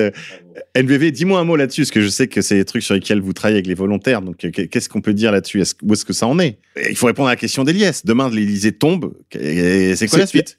Alors, euh, normalement, c'est l'armée qui prend le pouvoir. C'est un petit peu le mot d'ordre qu'avait lancé d'ailleurs euh, Éric Drouet. Avait parlé à un moment donné éventuellement de Villiers, ou il avait des noms comme ça, avaient été lancés dans la, euh, en pâture. logiquement, après, moi, je ne suis pas dans les petits papiers. De ce que j'ai compris, c'est que si demain, euh, il y a un gros problème en France, eh ben, évidemment, les responsables prendront la fuite euh, et euh, remettront le bâton merdeux à un général. Et ça, c'est déjà vu dans l'histoire. Ça, c'est déjà vu. Il reste Ça, que ça, en déjà fait. vu. Et il reste que ça. Il reste que ça. Pourquoi? Je vais expliquer aux auditeurs parce qu'en fait, quand la démocratie, euh, la République démocratique tombe, il faut qu'elle trouve une légitimité ailleurs. Or, n'ayant plus de généraux auréolés de gloire comme Pétain euh, pour euh, Verdun ou De Gaulle en 40, euh, il resterait par exemple l'éventualité euh, d'un général euh, point trop compromis ou pourquoi pas d'ailleurs pourquoi pas aller chercher même un prince de la maison de France hein. on peut très bien imaginer une restauration euh, presque oligarchique de la monarchie parce qu'il faudra bien trouver une, légitimité, euh, historique Ben, Il y, a ou- des- il y a des gens qui y travaillent. Après, moi, je, je suis un petit peu. euh, je ne suis pas dans les petits papiers, mais vous pouvez effectivement vous rapprocher des volontaires pour la France, pour si vous voulez participer à de- donner un coup de main euh, là-dedans. quoi. Moi, je sais que pendant 20 ans, j'ai essayé de contribuer à, ça. Quand j'étais royaliste, je- je- j'espérais qu'un un événement de cet ordre, une chute euh, précipitée, par exemple, d'un gouvernement, pourrait conduire à une restauration monarchique. C'est une, une option, c'est une option euh, qui est sur la table. On, on peut prendre une image euh, pour, euh, qui, est, qui est très simple. Vous savez, c'est l'image du, du surfeur. Euh, soit vous, vous regardez le long de la corniche euh, et vous attendez qu'il y ait la grosse vague qui arrive, soit vous préparez déjà vos, vous vous mettez en place euh, dans la mer et puis vous risquez de prendre la vague. Par contre, si vous restez sur, la, corniche, à ouais. regarder, vous êtes sûr que vous la prendrez jamais la vague. C'est sûr. Donc après, oui, effectivement, il semblerait bien qu'il y ait des gens qui se, qui se préparent à ça et avec les moyens de le faire. Très bien, bah, c'est une point trop mauvaise nouvelle. On va passer après une brève pause technique à la deuxième partie de l'émission, la partie magazine, mais bon, qui sera consacrée au même dossier, euh, les Gilets jaunes spécial. Nous allons cette fois discuter des quatre piliers de l'oppression. Ce matin, devant la haie mon champ,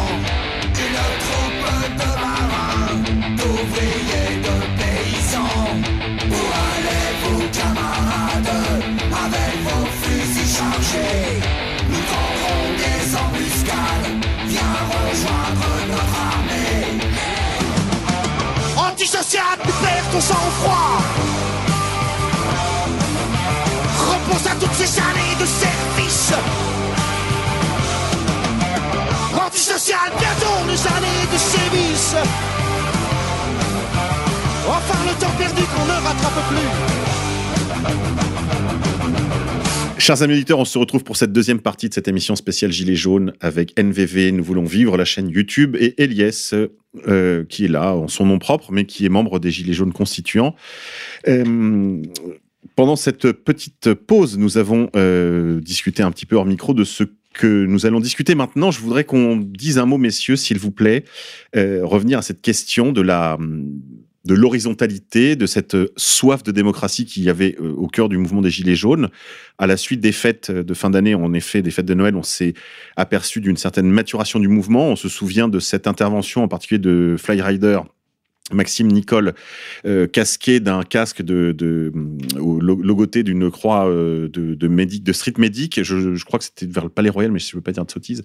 Enfin, c'était vers le premier arrondissement, je crois, où il euh, mettait en avant, euh, et ça a été le cas très rapidement, tout le mouvement a embrayé sur ce mot d'ordre très clair, mais c'était la première apparition vraiment médiatique importante de cette revendication du RIC, du référendum d'initiative citoyenne, que d'autres avaient appelé le RIP, mais qui était peut-être un nom un peu plus malheureux, parce que RIP, ça faisait tout, de suite Resquiat in Pace. Bon, c'est pas terrible comme mot pour engager les gens en politique, donc ils avaient retenu cette notion de référendum d'initiative citoyenne, qui était en fait tout simplement le retour à la fois d'une république référendaire et du mandat impératif, puisque c'était, il y avait dans, dans la notion de RIC l'idée de la possibilité pour euh, les euh, administrés de euh, rappeler leurs représentants sur, sur cette notion donc de, mandat impératif, c'est-à-dire que les promesses électorales, ce qui est tout à fait contraire à la tradition de la démocratie représentative, hein, qui, est une fiction juridique, et qui laisse les mains libres aux représentants de tenir ou non ses promesses, ou de faire ce qu'il veut d'ailleurs hein, de, de, son mandat. On sait bien Maintenant, l'expérience l'a prouvé. Plus de 150 ans d'expérience républicaine montrent que euh, les euh, élus sont euh, les mandataires d'autres puissances, en particulier puissances financières dont on parlait tout à l'heure avec Eliès, que celles de leurs administrés, d'où l'intérêt, l'importance de, ce, de cette notion de mandat impératif. Ça, c'était très intéressant, très enrichissant, je crois, pour la, qualité du mouvement. Cependant, il y avait aussi peut-être un excès de démocratie.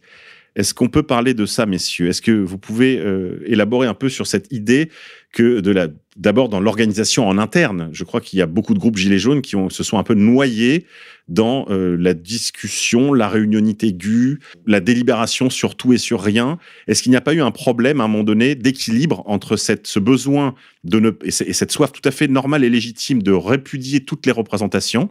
On se souvient que même les figures du mouvement ne cessait de répéter à qui voulait l'entendre qu'ils n'étaient pas des représentants du mouvement au sens des mandataires ou des, délégués du mouvement, qui n'étaient finalement que des porte-paroles, et encore parfois même ils répudiaient cette notion, ils n'étaient simplement que des voix, euh, et il y avait ce, retour base représentant, euh, qui est évidemment une nécessité en politique, euh, constante. Et on a vu en effet des personnalités comme euh, Jacqueline Moreau des débuts là qui qui euh, c'était euh, qui avait été choisie par les médias au tout début de la mobilisation contre contre la la hausse des prix du carburant, qui a été finalement assez vite désavouée par sa base, même parfois injuriée, menacée de mort, etc. Parce qu'elle est allée beaucoup trop loin dans une communication pro-gouvernementale. Parce qu'elle a trouvé une place. Ah oui, on lui a proposé une place. Parce qu'elle a trouvé une tout simplement. Mais ce que je veux dire, c'est qu'il y avait, on sentait quand même ce mouvement refusait le, principe de la représentation comme euh, principe de corruption de, de, de, de, la ligne du mouvement. Et c'était très sain. Cependant, il ne peut pas y avoir d'action politique sans une direction. Est-ce que les Gilets jaunes, à la fois dans leur organisation interne, dans leur délibération, mais aussi dans leur proposition du RIC, ne sont pas allés trop loin dans un sens strictement démocratique euh, qui, euh, qui finalement était une paralysie du mouvement? En fait, la question, c'est de savoir comment est-ce que cette idée du RIC est arrivée sur le terrain. C'est intéressant de voir à quel moment c'est apparu. Ce qui s'est passé, c'est que euh, le, régime a profité de Noël pour couper les lignes logistiques euh, permettant euh, de se rendre sur Paris. Les trains et les routes ont, été coupés. à l'acte 4, le, le RERC pardon, et eux ont été, ont été bloqués. Les autoroutes A6 et A10 ont été coupées par les autorités. Et en fait, ça a eu un effet très simple. Oui, il y avait des barrages filtrants de gendarmes qui, La population autochtone de Paris a fini par rejoindre le mouvement. Et donc, en fait, c'est la population autochtone de Paris qui n'était pas là au départ, qui, rejoignant ce mouvement, est venue avec ses idées. Donc ils ont gentrifié le mouvement en fait. Exactement. Ils ont gentrifié Exactement. le mouvement. Et c'est comme ça que l'idée du RIC est, arrivée. Au départ, c'était pas la question. Donc en fait, c'était une sorte de retour. C'était plutôt un renouveau de Nuit debout que euh, vraiment le mouvement gilet jaune. C'est ça que tu veux dire? Tout à fait. Et si on compare, c'est intéressant avec ce qui se passe à Hong Kong ou à Barcelone. Ah oui, c'est pas du tout la population autochtone de la ville qui est là, qui manifeste. Or, Paris, euh, ce qui s'est passé sur Paris, c'était pas le cas. Donc, et, Paris est un petit peu construit euh, comme une forteresse, donc c'est facile euh, de protéger Paris. mais c'est peut-être aussi facile de couper Paris de l'extérieur. Elias, quelle réflexion vous, ça vous inspire à l'intérieur du groupe, cette notion de, délibération, un petit peu à la fois pour les décisions que vous prenez en interne, mais aussi cette proposition finalement ultra délibérative en toute matière? Où est-ce que vous en êtes de vos réflexions à ce sujet? À nous, déjà, on pense que le RIC, en, tout état de cause, quoi qu'il en soit, n'est pas suffisant. en plus, au sein de mon groupe, on a des idées très, très, très, très diverses. On n'a pas de consensus sur quoi faire pour l'après. Quel serait le, type de régime pour l'après? Après, moi, pour mon avis strictement personnel, moi, je pense qu'effectivement, il faut, il faut une organisation. on a besoin d'une organisation pour mener le combat. Et on a besoin ensuite. Euh, Quand tu euh, dis organisation, tu entends par là à la fois spécialisation et hiérarchie, donc. C'est ça que tu, c'est ça que tu sous-entends? Bah oui, oui, tout à fait, tout à fait, tout à fait. Je pense qu'il y a des choses de très organiques qui se sont faites et qui sont très intéressantes. Mmh Mais euh, on voit bien que c'est pas suffisant face à un ennemi qui lui est extrêmement organisé, qui a un système extrêmement bien hiérarchisé euh, et, spécialisé justement, qui est du coup euh, assez efficace. Mais en même temps, euh, je pense que si, en fait, dans, le, dans les gilets jaunes, il y a des faiblesses, mais il y a aussi des forces. Alors, une, une caractéristique qui est à la fois une faiblesse et, une force, c'est le fait qu'il n'y ait pas eu de représentants gilets jaunes. Oui. Mais du coup, la récupération a été assez limitée. Oui. Là, euh, je veux dire, quoi qu'on pense et qu'on peut dire euh, euh, des, des, leaders, ou comme certains disent, des pseudo-leaders, en tout cas de. Bah, les figures, on va les appeler des figures, voilà, des figures des Gilets jaunes, des figures médiatiques. ceux qui veulent pas être reconnus, bah, ils sont pas reconnus et puis ils continuent à faire leur vie sans être, sans se sentir reconnus par ces gens-là. Et donc du coup, il y a une certaine organicité du mouvement qui est intéressante. qui est très, très, intéressant parce qu'ils ont puisé, le, mouvement a puisé dans une tradition qu'on pourrait dire libertaire, mhm. de refus de la transmis, enfin de la, du transfert de souveraineté, du transfert de la, de la représentation, qui à mon avis est très très intéressante. Mm. Ce qui euh, aurait dû logiquement être, enfin ce qui lui a permis par exemple d'échapper à une certaine, même si c'est arrivé, mais ils ont limité le risque de sélection et de d'embrigadement en fait des leaders par les autorités. il y avait par exemple ce refus, ce front du refus de la négociation. C'est très intéressant. C'est terrible. D'habitude, d'habitude, les, les, mouvements, les gens n'ont qu'une envie, c'est d'être reçus au ministère, de ressortir de là en se disant après j'ai fait une petite carrière, euh, je sais pas moi, dans le syndicalisme ou dans l'associatif, l'humanitaire. Ça, signe la mort des corps intermédiaires. Absolument. Les gilets jaunes signent la mort des corps intermédiaires. C'est ça en fait qu'il faut comprendre. Mais, mais en revanche, il y avait, euh, je crois, aussi une limite, et ça, il faut le dire très clairement à nos auditeurs, en particulier nos amis gilets jaunes. Il y a, je crois, il a manqué euh, une présélection des chefs parce qu'il y avait une anthropologie fausse à la racine de la réflexion de gens comme Étienne Chouard, qui par ailleurs a beaucoup de qualités. On va y revenir. Étienne Chouard, je crois, sa principale qualité, ça a été euh, tout, le volet critique de l'organisation, de l'oligarchie et des institutions quand il fait ses ateliers constituants, toute la partie critique euh, est euh, très très intéressante parce qu'elle a été un éveilleur de peuple. Ces ateliers constituants, euh, de, manière très déconcentrée, ont réveillé des tas et des tas et des tas de gens à en fait leur état de mineur politique. Ça, je crois qu'il faut lui rendre ça. il faut lui rendre ça. Et puis, je dirais une chose, lorsqu'on suit les conférences et le, travail d'Étienne Chouard, Étienne Chouard n'est pas intrinsèquement opposé à une organisation et à une hiérarchie. Hein. Au contraire. Il dit que bah il y a, y a oui qu'il y a une nécessité de la représentation. justement, il hmm. dit que dans tous les peuples, euh, dans toutes les organisations humaines de par le monde, euh, au moment euh, de la guerre et du combat, il y a un état-major qui se constitue. C'est le BABA. On va, on va pas sur le champ de bataille de manière anarchique. Euh, oui, ça, on fait pas y nager pour décider. Ça n'existe pas. À, un moment donné, on dit voilà, tu es le meilleur d'entre nous, c'est toi le guerrier le plus courageux, c'est toi le, le, mec. On se met derrière toi, tu nous emmènes, euh, tu nous emmènes au combat. À, la victoire. Voilà. Et à ce propos, à ce propos, euh, il y avait des chefs qui ont commencé à émerger sur le terrain dès le début, oui. qui n'ont qui eu aucune représentation médiatique. Oui. Je pense à Victor Alfonso Lenta euh, et là, effectivement, euh, ces chefs naturels ont été immédiatement euh, circonvenus, circonvenus, désignés par le pouvoir pour être visés dans les manifestations et agressés. Désignés par le pouvoir à ses propres milices qui étaient les antifas. Parce qu'en fait, il faut bien comprendre que les antifas, maintenant c'est clair, je crois, pour beaucoup de gens, y compris pour des, des gens euh, présents sur le forum 18-25 ans, par exemple, de, le 12-25 ans, pardon, de, de, de, JVC, donc c'est quand même pas euh, une université de sciences politiques, hein, mais euh, le 18-25 ans, pardon. Mais, mais sur, ce, sur ce forum, même les, les, les, vidéos qui tournent, des vidéos un petit peu inspirées de la culture jeux vidéo, etc., montrent que les gars ont compris qu'en effet, les antifas sont en fait une milice de police avec sous faux drapeau, tout simplement. Alors dépend. Alors dépend, parce que qu'est-ce qui s'est passé concrètement quand ils, quand, ils, quand ils ont vu ça? Eh bien, il y a eu des vieux syndicalistes, des vieux roublards qui sont passés dans les universités, dans les facs, et qui ont recruté, qui ont été voir les jeunes, qui leur ont dit, il y a des fascistes dehors, attention, maintenant on va vous montrer les cibles, et vous allez aller les attaquer. Donc ils ont recruté dans les facs ces jeunes euh, idéalistes, disons, oui. Idéalistes, et puis complètement, euh, ils, se, sont fait avoir. En réalité, c'est ça qu'il faut leur dire. Euh, c'est-à-dire que, en prétendant combattre des fascistes, en réalité, vous avez attaqué les seuls opposants au régime au vrai fascisme qui est le fascisme bancaire. le fascisme absolument financier. Ben, vous savez, c'est pas c'est pas un cas isolé à la France, hein, c'est pas réservé à la France. Les, on a il y a des enquêtes qui ont été réalisées par exemple dans des pays scandinaves sur la composition des black blocs. Euh, ou des organisations antifa, et ils sont tous issus de, euh, la, la, haute bourgeoisie euh, de service. C'est-à-dire qu'ils sont tous chefs de projet dans des agences de com, directeurs de la communication de grands groupes, etc. Alors que les types, ils, parfois, ils ont 30-40 ans, ils sont encore antifa. Parce que, d'une certaine manière, c'est ce que les marxistes appellent la fausse conscience. La bourgeoisie pour se défendre, est obligée de s'organiser sous des faux prétextes.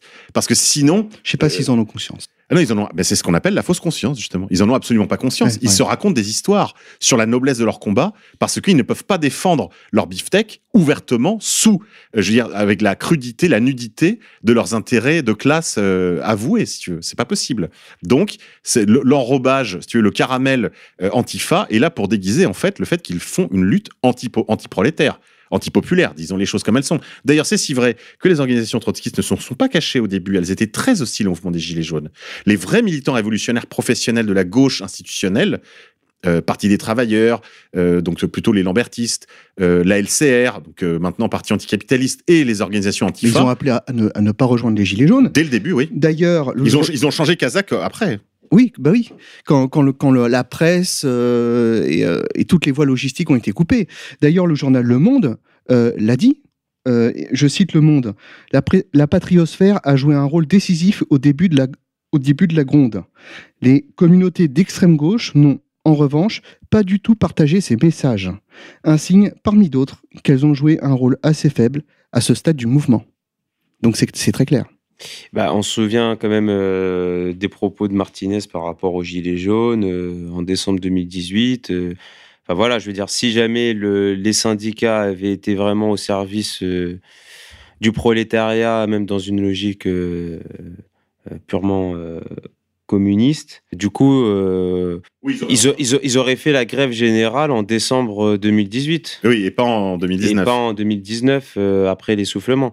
Mais par contre, bon, je ne sais pas si tu, on, va en parler, mais ce qui est très intéressant, c'est de voir que malgré tout, ce qui ne voulait pas que ça se passe, s'est passé sur le terrain. On a vu sur des ronds-points, euh, globalement chez les Gilets jaunes, euh, on, a l'habitude de dire il y a un tiers du RN, un tiers euh, France Insoumise et un tiers d'abstentionnistes qui conchient la politique et tous les partis. Je crois que c'est assez fidèle. pas au début. Et, et ces gens-là se sont retrouvés et se sont parlé et on fait ce que euh, bah, le pouvoir en fait ne veut pas. ne veut pas faire absolument. Que les en gros que les pauvres de droite et les, pauvres, de gauche se parlent. Exactement et qui se rendent compte que et qui se rendent compte qu'ils ont plus de points en commun bah et que le véritable combat celui qui, qui, qui est nécessaire et celui qui, qui est qui est noble, c'est le combat euh, vertical vers euh, ces élites dévoyées, mondialistes, etc. Donc, moi, je pense que le, pouvoir, en tout cas, a perdu. Il y avait Youssef Indy qui disait que la victoire qu'on pouvait imputer aux Gilets jaunes, dans tous les cas, c'était une victoire euh, au niveau culturel. Et nous, on le voit sur le terrain. C'est-à-dire que même là, actuellement, dans, la, dans, la, grève qui se passe, etc., il y a beaucoup de points de, grève, il y a beaucoup de, piquets de grève où les leaders de ces piquets de grève sont des Gilets jaunes. Qui ne sont pas encartés, qui ne sont pas syndiqués. En fait, on sent que même la grève là, la base est, est en train d'échapper assez largement à la direction parce qu'elles ont été gilets jaunisées en fait. Complètement, complètement. Et, et si vous voulez, même même le travail de SAP des organes euh, du pouvoir, euh, que ce soit les antifas, que ce soit les organisations syndicales, que ce soit les partis politiques, on peut penser au NPA, ils n'y arrivent pas. Ils bataugent tellement parce que les Gilets jaunes ont rompu toutes les lignes. Ont rompu toutes les lignes de la politique politicienne euh, qui existe depuis 40 ans avec l'ennemi c'est le fascisme.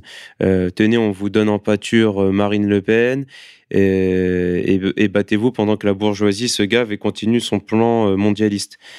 Ces lignes-là, elles ont été complètement euh, battues et les gens ont compris que le vrai ennemi, c'est le fascisme bancaire, c'est la finance internationale, c'est elle qui, brise les valeurs morales de la société à l'intérieur et, euh, et, les frontières à son extérieur au nom d'une prétendue marche vers le progrès et la modernité.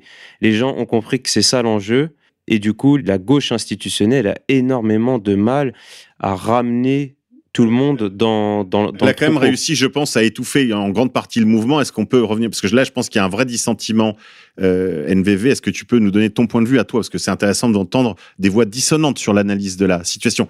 Je, je, je pense qu'il y a un peu de tout ça. Hein. Bah, au, début du mouvement, euh, en tout cas, l'acte 1, c'était euh, les gens de province euh, qui ont voté Marine Le Pen, hein, essentiellement. des gauches, en avait très peu.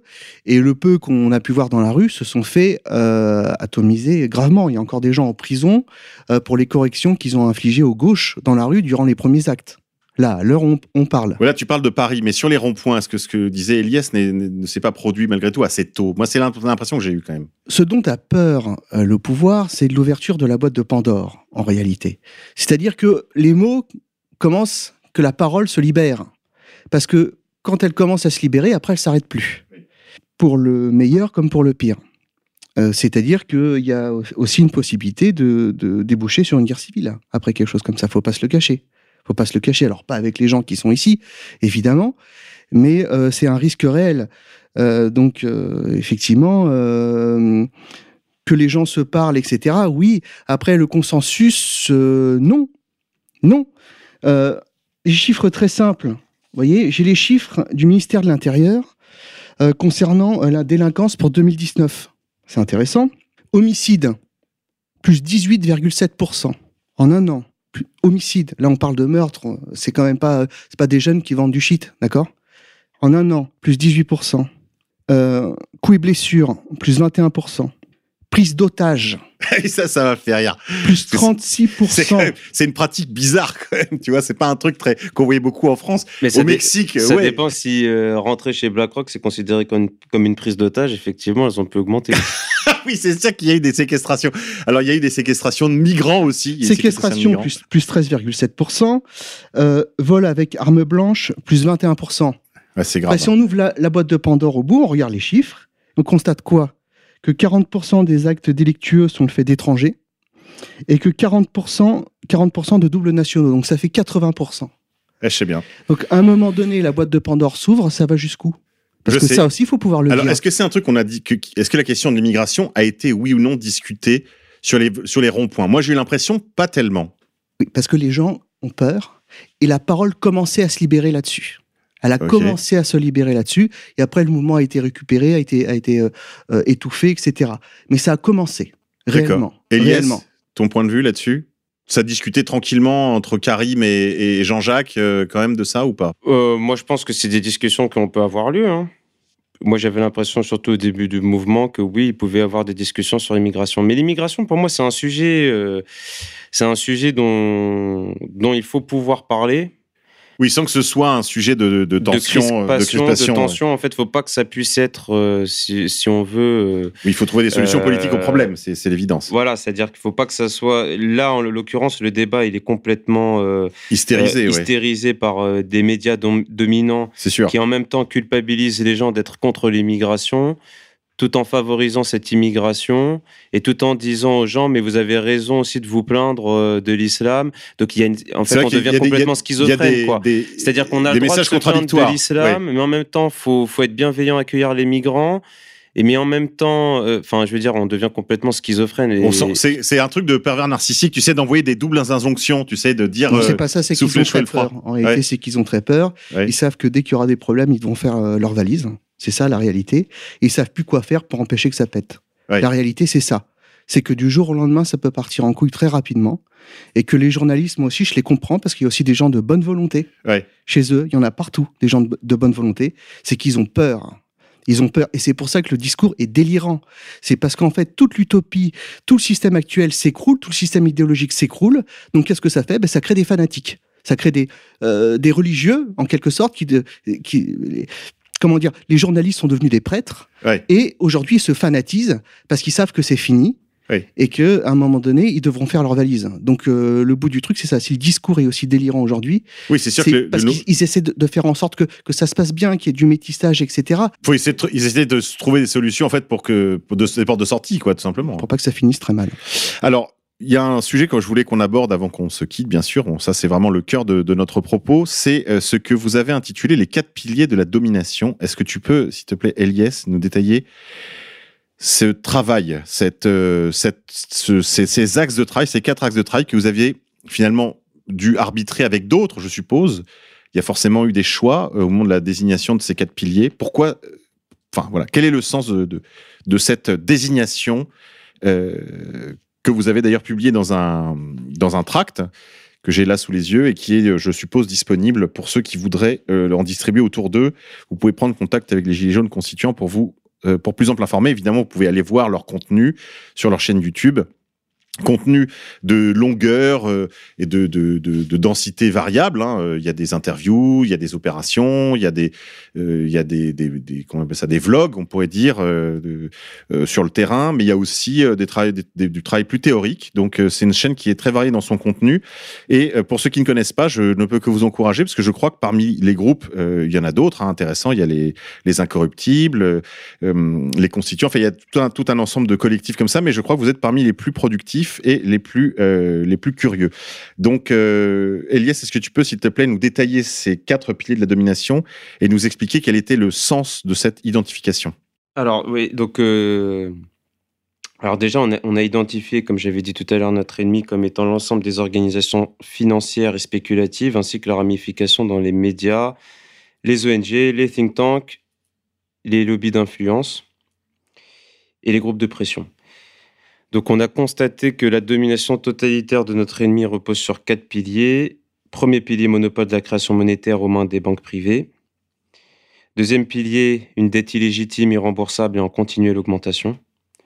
Troisième pilier, le formatage de l'opinion publique par le contrôle oligarchique des médias de masse, des industries du divertissement, des instituts de sondage, de certaines ONG pour promouvoir l'idéologie mondialiste marchande et libérale, ces entités travaillant à la destruction des principes moraux et éthiques à l'intérieur de la société et des frontières à son extérieur au nom d'une prétendue marche vers le progrès et la modernité. Quatrième pilier, la Constitution, écrite par ceux qui devraient la craindre, nos représentants politiques. Donc euh, ça, le quatrième pilier, c'est un peu, c'est un peu du choix, mais dans tous les cas, c'est le volet institutionnel, on va dire. Tout le monde s'accorde que, que, la Constitution telle qu'elle existe, en tout cas, euh, est le problème. Euh, enfin, est un, est, un, est un problème, en tout cas un pilier de domination. Au niveau institutionnel, c'est absolument incontestable. C'est incontestable. C'est pour ça d'ailleurs qu'il y a des gens euh, qui, qui, par exemple, j'en parlais tout à l'heure, qui sont royalistes parce qu'ils disent qu'il faut interroger les institutions, même si évidemment ça ne résoudrait pas tout. Euh, donc attardons-nous sur les trois premiers piliers aussi. Euh, monopole de la création monétaire. Je pense que ça c'est un point très important qui renvoie en fait à ce qu'on appelle la fiat monnaie.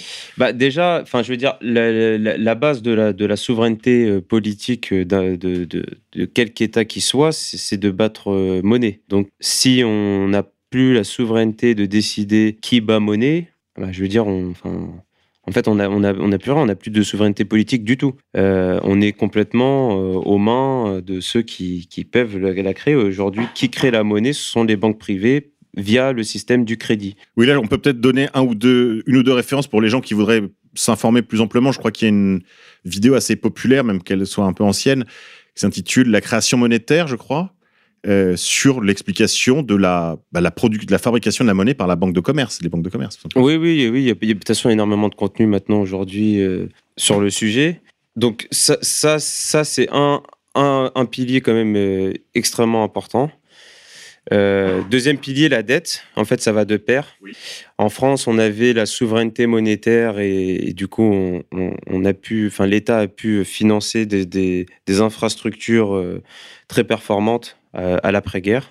Après, avec le, le, programme du, du, Conseil national de la résistance, donc, qui a nationalisé notamment la Banque de France. Ce qu'on appelait, enfin, qui s'intitulait les, les, les jours heureux. Voilà. Donc euh, le circuit du Trésor qui permettait de qui a permis de financer EDF, le programme euh, euh, de la souveraineté justement énergétique, avec les, centrales nucléaires, etc. Alors après on peut en penser ce qu'on veut. Non, on peut discuter du nucléaire, mais c'est un autre débat. C'est un, autre débat. Mais disons qu'à cette époque-là, ce, ce, que l'État pensait comme étant participer au bien commun pouvait être financé.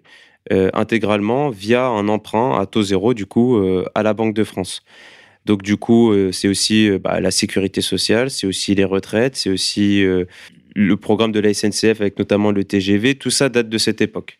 Et depuis, bah, on, a, laissé la Banque de France, on a changé les statuts de la Banque de France, puis, il y, a eu la loi de 73 et on a empêché l'État de pouvoir emprunter directement à la Banque de France et donc de devoir emprunter sur les marchés financiers. Du coup, l'État. Sur les marchés internationaux, oui, sur les marchés financiers internationaux. Et je signale, juste, oui. je signale juste un article de notre directeur de l'antenne, Yann Purdom, sur euh, donc le site d'égalité et réconciliation sur les mécanismes monétaires et l'origine de la révolte des Gilets jaunes. Parce qu'en effet, et ça, je dois féliciter pour votre travail, vraiment les constituants là-dessus, c'est d'avoir identifié, c'est un, travail que nous, on avait fait de notre côté avec mes camarades de la petite organisation d'Extra, euh, sur la question de la centralité de la création monétaire comme cause euh, d'explication d'un ensemble euh, presque innombrable de euh, problèmes secondaires. C'est-à-dire que, comme tu l'as dit tout à l'heure, Elias, c'est le cœur atomique de la domination, c'est la création monétaire. En réalité, c'est une arnaque légalisée. Tout à fait. Alors, il y a Valérie Bugot qui a aussi très bien travaillé sur le sujet d'un point de vue très légaliste, euh, qui a démontré que notamment le système du crédit tel qu'il existait était contraire au droit français, notamment au Code civil napoléonien. Parce que les banques prêter de l'argent qu'elles n'avaient pas, puisqu'elles ont créé cet argent ex nihilo, et on ne peut pas prêter quelque chose qui n'existe pas. Donc en fait, le crédit jusqu'en 2016, il me semble, était illégal. Pour être plus précis, l'argent qui est mis sur votre compte, en fait, vous l'avez déjà payé, et donc en fait, vous n'avez plus à payer. C'est ça. C'est-à-dire qu'en fait, ils vous font payer deux fois l'emprunt. C'est ça la réalité. Puisqu'ils produisent de la monnaie ex nihilo, ils vous la mettent sur votre compte. Mais c'est comme ça qu'on crée de la richesse. Bien sûr. Mais, le problème, c'est que je suis tout à fait d'accord, mais le problème, c'est que c'est une arnaque. Il y a d'autres moyens de créer de la richesse que euh, la création de fiat monnaie. Il y a d'autres moyens, et en particulier, il y a un, concept central dans la, sur cette question monétaire qui est l'inflation, qui est un mot qu'on n'entend jamais employer nulle part. On parle toujours d'inflation, de déflation, mais il y a l'inflation, c'est-à-dire le contrôle du volume monétaire en circulation par rapport à l'activité économique d'une nation. Et évidemment, il n'y a pas de nation semblable, donc, et puis il n'y a pas deux époques semblables. Les choses peuvent varier dans le temps, mais euh, il y a là euh, identifié, je crois, et c'est très bien que vous l'ayez mis en premier, je crois, euh, le moteur secret en fait de, ce qu'on appelle la mondialisation, qui est en fait le programme, la, réalisation dans, le monde réel du mondialisme. Et c'est très important, ça, je crois, qu'il faut comprendre ça pour avant toute chose en politique, je crois qu'il faut commencer à s'intéresser à l'action monétaire. Et, ça, ça va de pair donc avec, l'histoire de la dette, comme, comme je l'ai dit, c'est-à-dire que du coup, on appauvrit, on appauvrit l'État en lui prenant euh, des, taux d'intérêt. Je veux dire, l'endettement, ça peut être quelque chose, ok, pourquoi pas. Mais après, ah derrière l'endettement, il peut y avoir de la bonne dette. Derrière l'endettement, on a euh, le paiement de taux d'intérêt. Donc, du coup, petit à petit, le budget de l'État a été privé. Euh, donc, on, parle de 40 milliards d'euros par an. C'est-à-dire, c'est le deuxième, c'est le premier poste à égalité avec l'éducation nationale. Là, actuellement, aujourd'hui, pour 2019, c'est plus le cas il a été relégué parce qu'avec les taux d'intérêt négatifs, euh, les, les, les, intérêts ont, diminué. Mais à un moment donné, après la crise financière, c'est monté jusqu'à 100 milliards, je crois. Donc là, ça prenait des proportions incroyables. Et là, on ne parle que de la dette publique parce qu'il y a encore toutes les retraites et puis toute la dette privée. est plus importante. plus importante et encore. puis il y a les dettes privées. Enfin, je veux dire, ça participe à peu près au même mécanisme. Mais ce que je veux dire, c'est simplement, c'est qu'on a donc du coup euh, le paiement de ces, ces, intérêts. Donc c'est une ressource qui, qui échappe à l'État. Alors après, il faudrait voir qui détient la dette et depuis l'ordonnance de 2014 de François Hollande, on ne sait pas qui. Par rapport à la, à la bah, dette Ce que propose l'Église, je pense, non? bah déjà, oui, enfin, d'un point de vue euh, très croyant, normalement, le, le remise totale des dettes. voilà, l'usure est interdite. L'Église catholique milite pour la l'abolition de la dette, oui. Des pays du tiers monde, mais euh, là. Euh, mais juste pour, pour, pour, aller jusqu'au bout, juste de, de, de l'explication, c'est que en plus de ça, du coup, le, les marchés financiers ayant un moyen de pression sur l'État, demande à l'État de pouvoir mettre en place des réformes dites structurelles, C'est là le problème. euh, néolibérales, et avec un- une organisation internationale euh, Type FMI, euh, ouais. type FMI, type Union européenne, hein, Oui, euh, ce qu'on qui- la Troïka. qui permet du coup le libre-échange, qui permet du coup les capitaux d'échapper. Donc euh, quand tu parlais des premiers gilets jaunes qui quittent l'État français, mais du coup il y a aussi, euh, par exemple, une entreprise comme Amazon qui paye 1% d'impôts en France. Donc il y a l'optimisation fiscale derrière qui est engendrée. Du coup, l'État euh, perd en fait sur tous les tableaux. Et à la fin, qui se retrouve à payer l'addition bah, Les classes moyennes qui, eux, n'ont pas la possibilité de faire d'optimisation fiscale. Les gilets jaunes. Les gilets Ils jaunes. peuvent pas se délocaliser.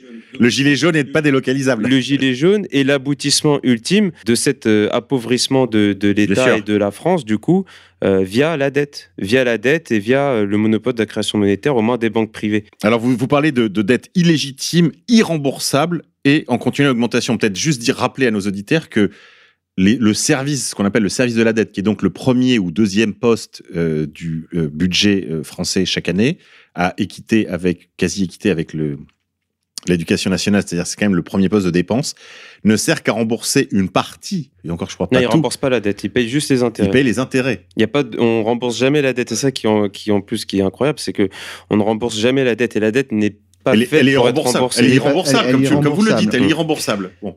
Mais J'ai quand même cru comprendre, après vous, vous, vous pouvez euh, m'expliquer, parce que moi l'économie c'est vrai que c'est pas trop euh, mon domaine, mais le taux d'intérêt, il est lié au risque. Donc si on était resté dans la Banque de France, euh, le taux à zéro, bah, il aurait disparu, puis on aurait la même dette aujourd'hui. Non, parce que la Banque de France, en fait, si tu veux, c'est une, elle est administrée, elle était administrée par l'État et par notamment aussi en, en partie par des, par des représentants des syndicats. Et en gros, l'histoire de la dette, telle qu'aujourd'hui elle existe, c'est de la création monétaire. C'est-à-dire, j'écris une ligne de compte, je crée de la monnaie, Oui, fiduciaire, mais ça c'est le. je vais te la rendre disponible. Du coup, tu vas payer euh, des ouvriers, tu vas permettre de créer des investissements.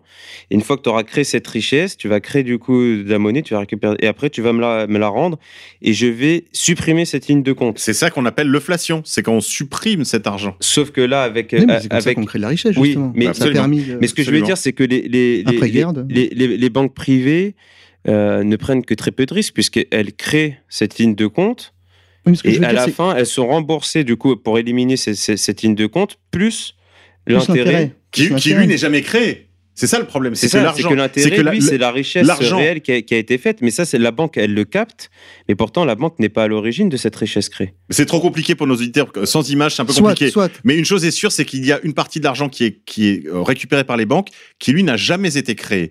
Et donc en fait, c'est un système de vampirisation sur le long terme. Là, ce serait trop compliqué d'expliquer ça aux auditeurs maintenant, donc je les renvoie vers les vidéos, euh, en particulier cette vidéo, là, la création monétaire, ou les articles de Yann Purdom sur notre site, euh, pour comprendre comment ça fonctionne. C'est c'est diffé- c'est différent que de dire, par exemple, euh, bon, j'ai de l'argent, euh, je vais te prêter euh, de l'argent.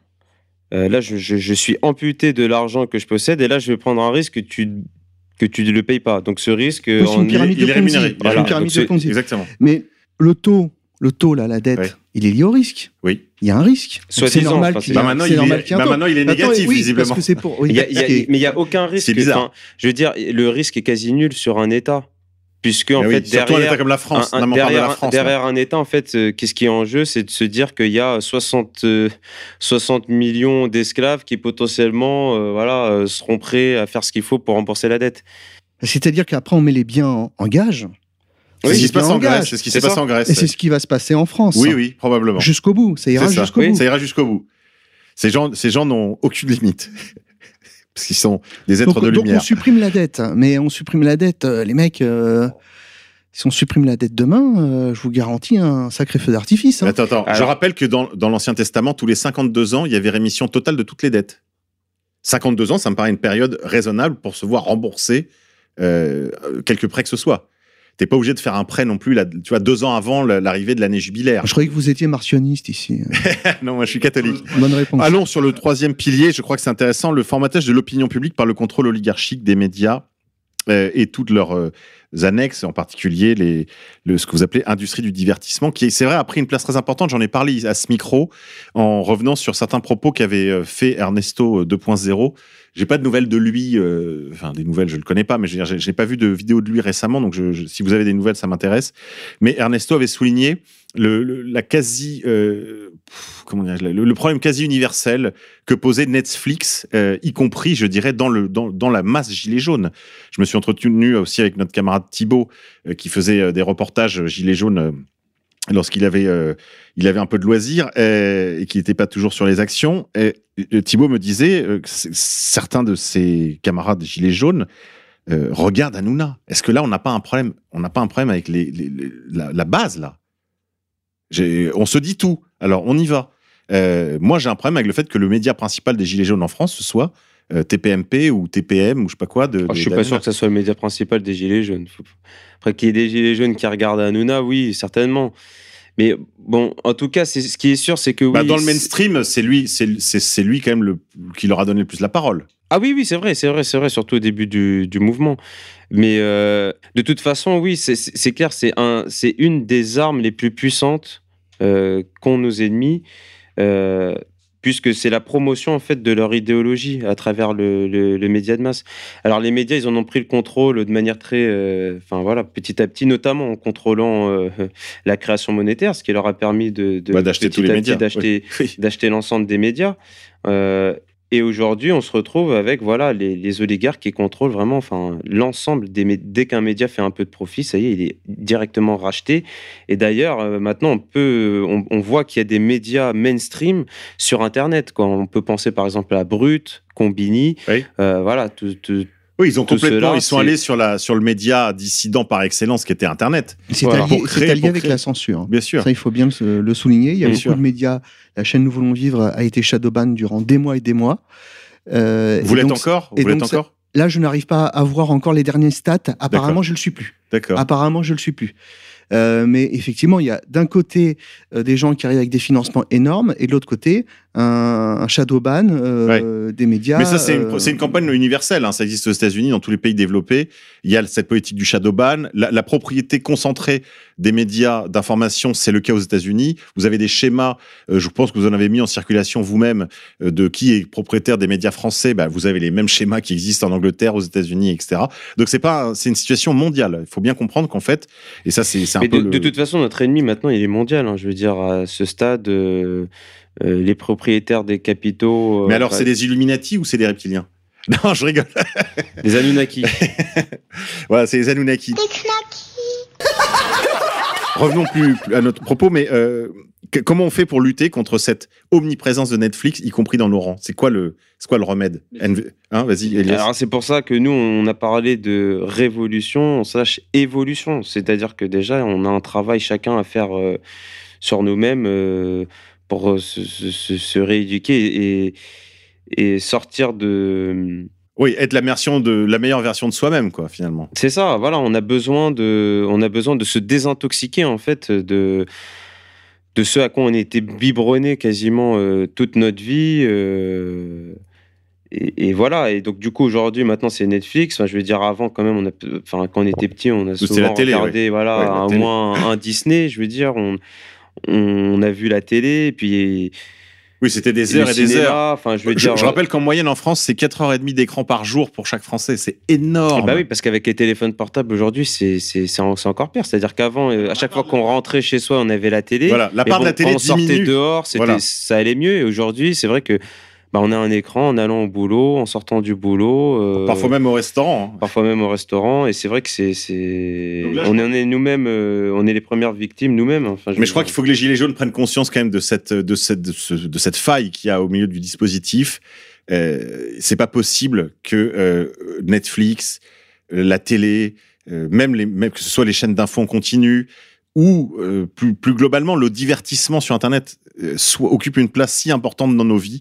Et je pense là-dessus, vraiment, Ernesto 2.0 avait vraiment mis le doigt sur quelque chose d'important. NVV, toi, qui, qui est un homme de médias, qui essaie de produire des contenus un peu alternatifs, qu'est-ce que, qu'est-ce quel regard tu portes là-dessus, sur l'assiduité de nos camarades Gilets jaunes euh, devant le poste d'Anouna ben, Je pense qu'on n'arrête pas le progrès. On n'arrête pas le progrès et, euh, et que la, la seule alternative qu'on peut avoir, c'est de, de les remplacer, ces gens. C'est de les remplacer. Et pour ça, il faut avoir le pouvoir. Voilà, c'est clair.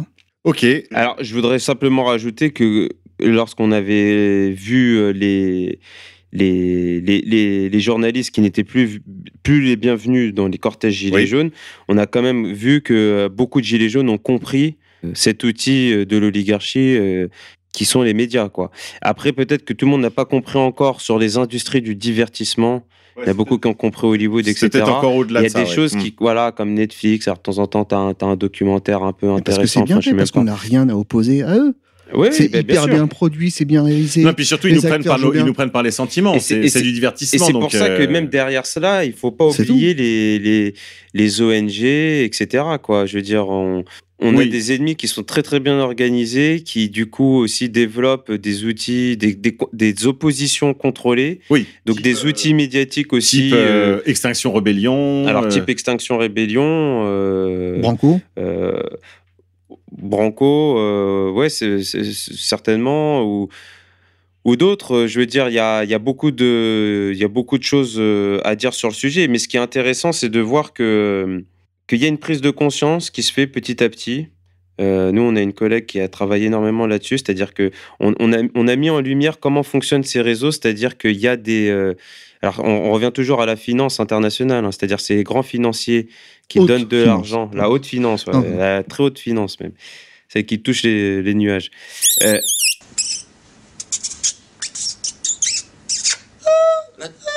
on est tout en haut, les mecs. Au-dessus, c'est le soleil. Du coup, on a, on a, ces, gens qui financent des idéologues, qui inspirent une idéologie au sein de, au sein de cercles de, de réflexion, donc on a, on a pensé au Tavistock, euh, oui, Société Tavistock par exemple. Institute, et Tavistock Institute est à l'origine aussi de l'idéologie d'Extinction Rébellion par exemple. Ça m'étonne pas. Mais ça remonte de loin, c'est-à-dire c'est un truc qui date de 2015.